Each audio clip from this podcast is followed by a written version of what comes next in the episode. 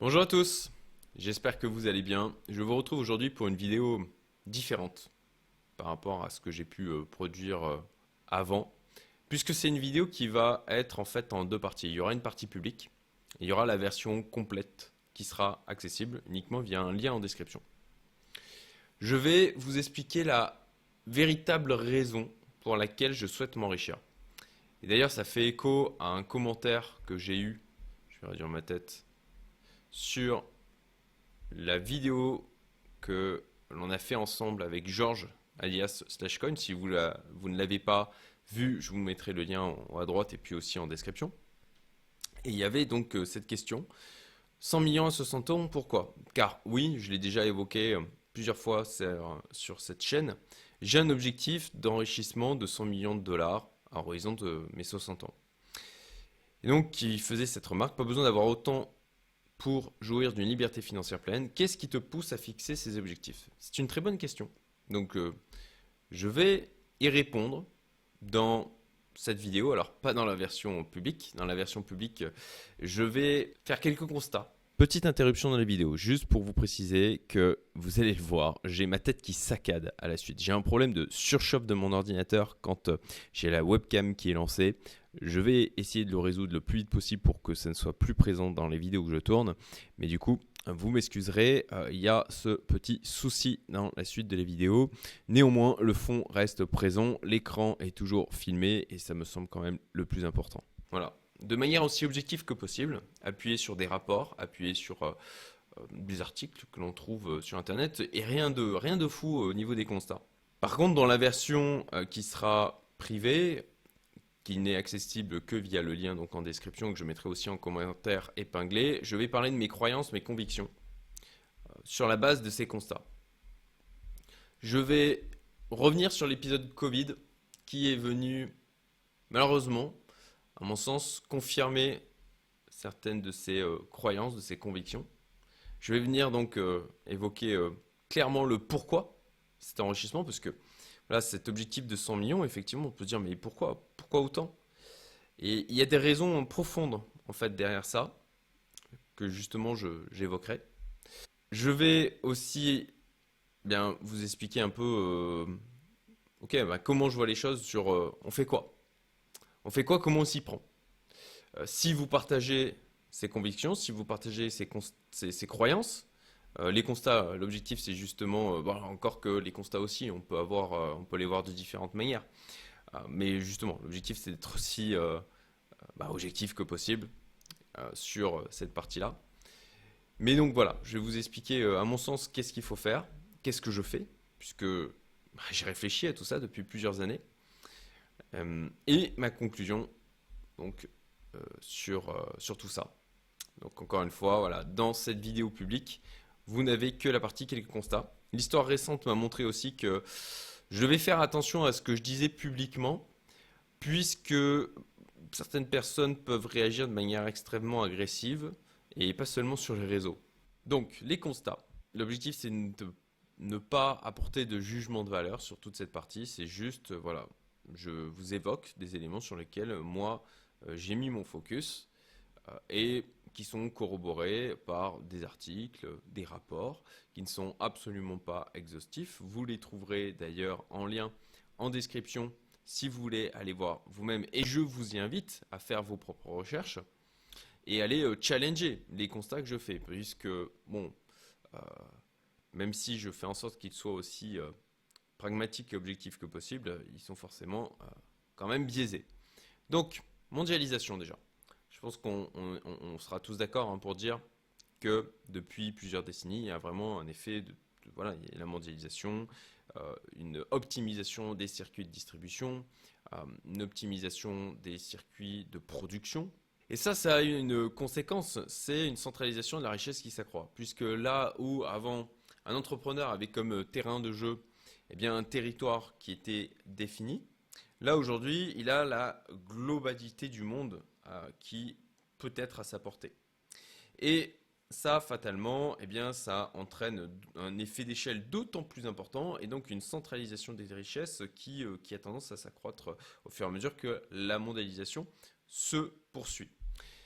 Et ça, donc, c'est des choses que l'on peut voir dans le World Inequality Report. Vous avez en fait un, site euh, qui est dédié.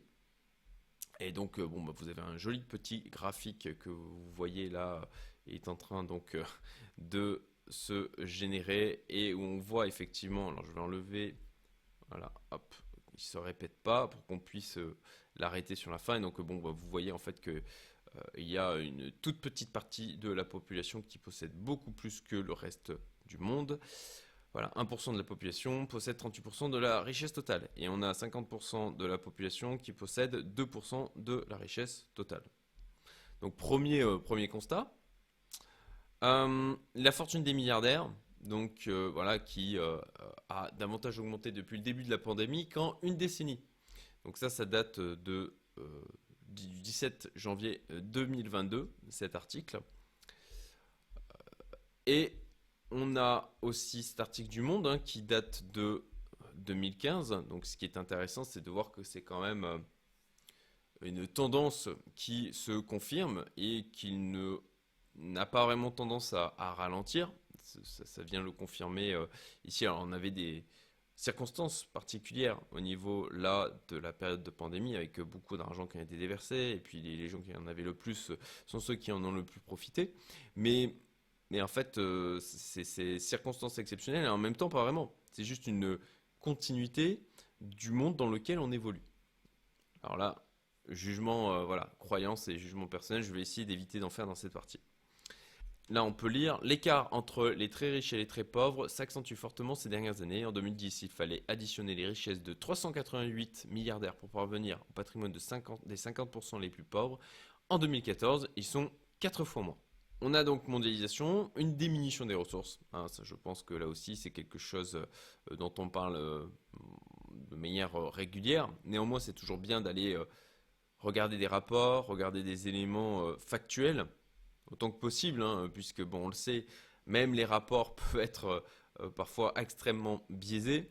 Néanmoins, bon, ça me semble euh, difficile de nier la chose là. Euh, donc, on a ici le rapport l'état des ressources en terre et en eau pour l'alimentation et l'agriculture dans le monde, que je vous invite eh bien, à aller parcourir. Et puis là, sur la partie minerai, donc ce site-là nous fait un état des lieux, en fait, de la demande en minerai en fonction des types de technologies euh, qui sont notamment aujourd'hui poussées, comme la voiture électrique. Donc là, on voit une comparaison en termes de quantité de minerai que va demander une voiture électrique versus une voiture conventionnelle. Et puis là, on a euh, bah, les éoliennes euh, offshore, onshore, les panneaux solaires, le nucléaire, etc. Et là, on a ce graphique qui montre des projections d'évolution de la demande en termes de minerais entre 2020 et 2040. Donc on voit qu'effectivement, il y a une évolution euh, assez notable. Troisième constat, on a l'émergence de technologies pour prolonger la vie.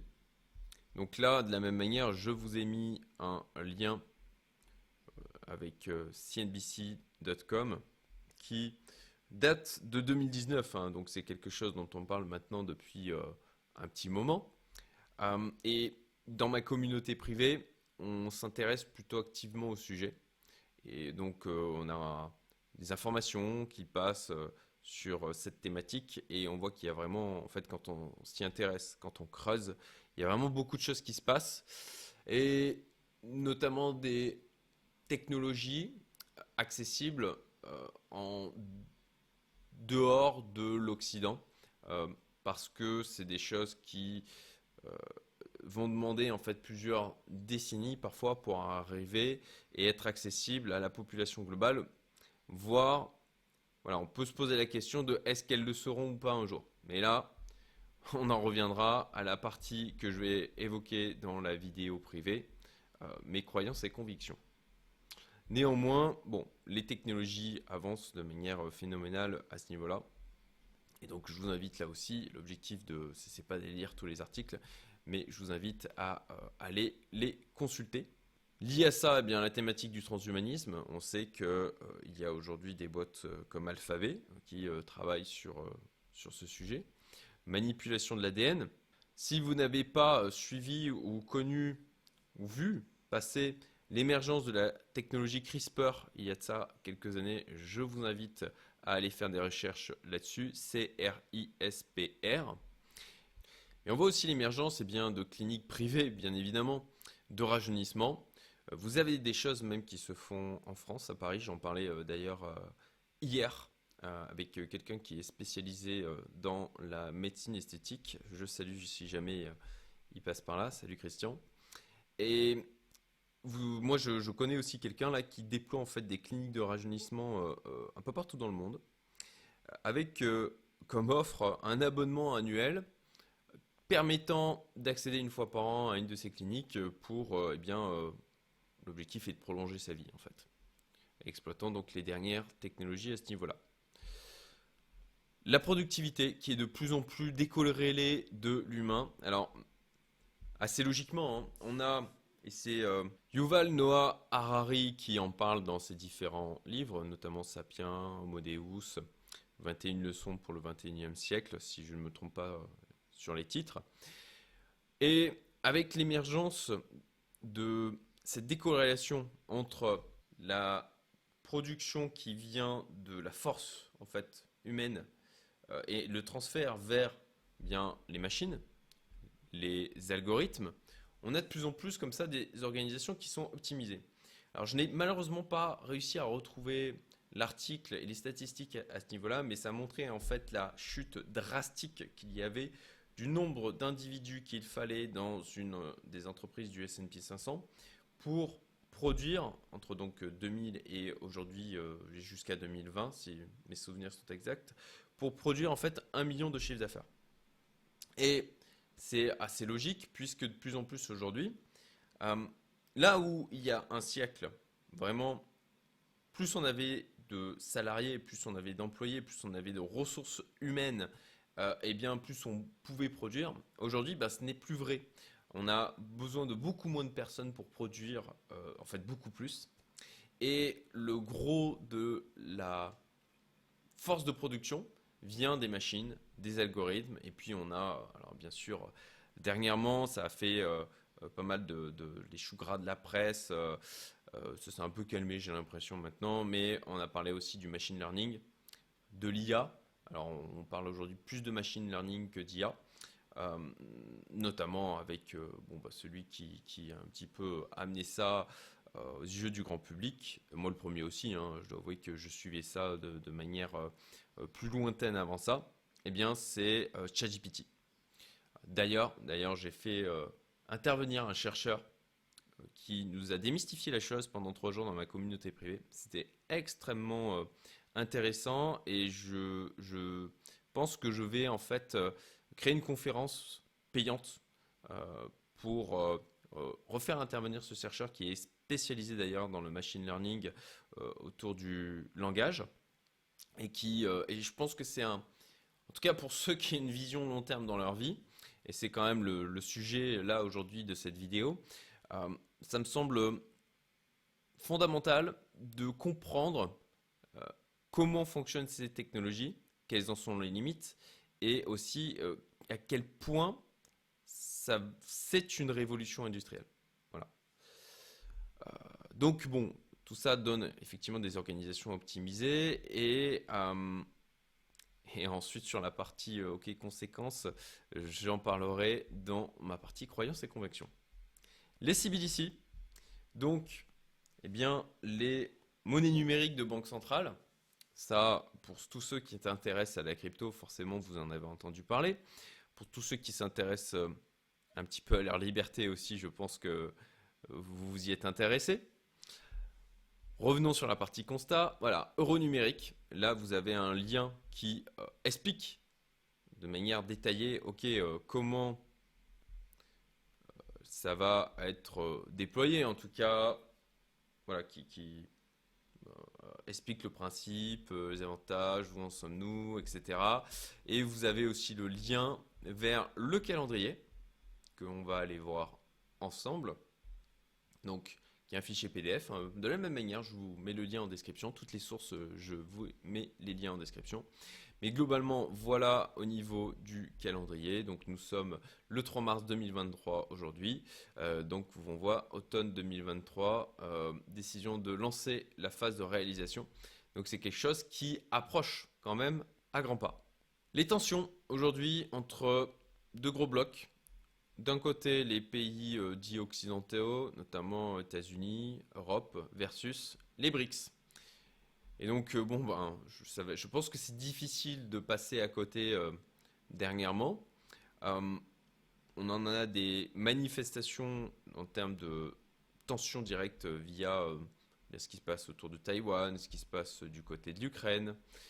et puis là, pour la même manière, apporter des éléments qui sont euh, euh, probants. Voilà, how the growing appeal of BRICS challenges American influence abroad. Donc euh, voilà, c'est un article qui est sur le site American Security Project qui évoque effectivement comment les BRICS aujourd'hui eh s'organisent pour challenger l'influence américaine à l'étranger.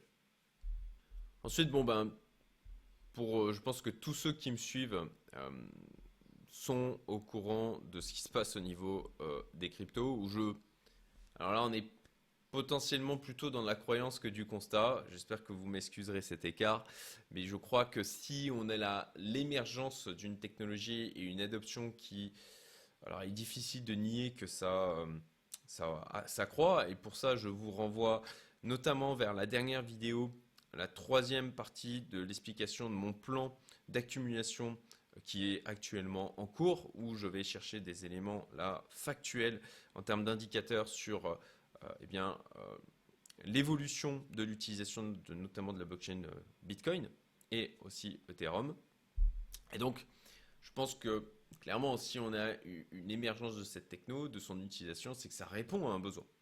Que, et là, comme je disais, j'espère que vous m'excuserez cet écart, mais qui répond à mon sens à un besoin de liberté et de reprise de sa responsabilité.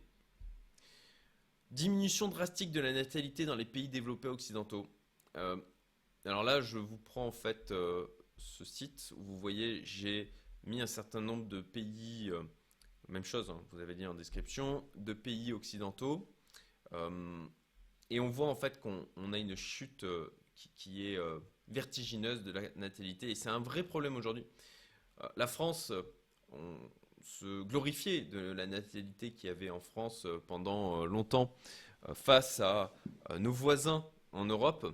Bon, ben aujourd'hui, on est à 1,83 pour pouvoir avoir un renouvellement naturel de la population, ou juste en fait une stagnation, il faudrait être à 2,10. Estonie 1,58, Espagne 1,23, Germanie, euh, donc Allemagne 1,53, euh, Autriche, Australie 1,58, Autriche 1,44, Italie 1,24, euh, United Kingdom 1,56, United States 1,64. Voilà. De nouveau un constat. Je vous laisse un peu gamberger sur les potentielles conséquences qu'il peut y avoir à l'avenir. Mais en tout cas, une civilisation où la... Alors, je, digresse. Ça, fait partie de mes projections et croyances. Mais voilà, je, me permets. Mais je pense que vous conviendrez qu'une civilisation où on a la population qui euh, décroît et où on a du coup une diminution de, des enfants, en fait, de la nouvelle génération, euh, ce n'est pas très bon signe sur sa capacité à faire de la croissance et à perdurer. Et puis dernier constat, bon là je me suis euh, épargné le fait de vous sortir des articles sur le sujet, je vous laisserai faire vos propres recherches, mais je crois qu'on en parle suffisamment dans les médias d'une manière générale, mais le mouvement écologique se renforce de manière euh, drastique euh, dans l'Occident, même si, bien entendu, est-ce qu'on fait assez, est-ce qu'on fait les bonnes choses, etc. Voilà, je n'apporte aucun jugement, euh, en tout cas dans cette partie de la vidéo euh, là-dessus. Clairement, on, a quand même un, renforcement euh, là-dessus, notamment dans le souhait de pousser des énergies dites vertes renouvelables, ainsi que les véhicules électriques. Voilà, écoutez, c'est la fin de cette vidéo sur la partie publique. N'hésitez pas à réagir en commentaire, me dire ce que vous en pensez.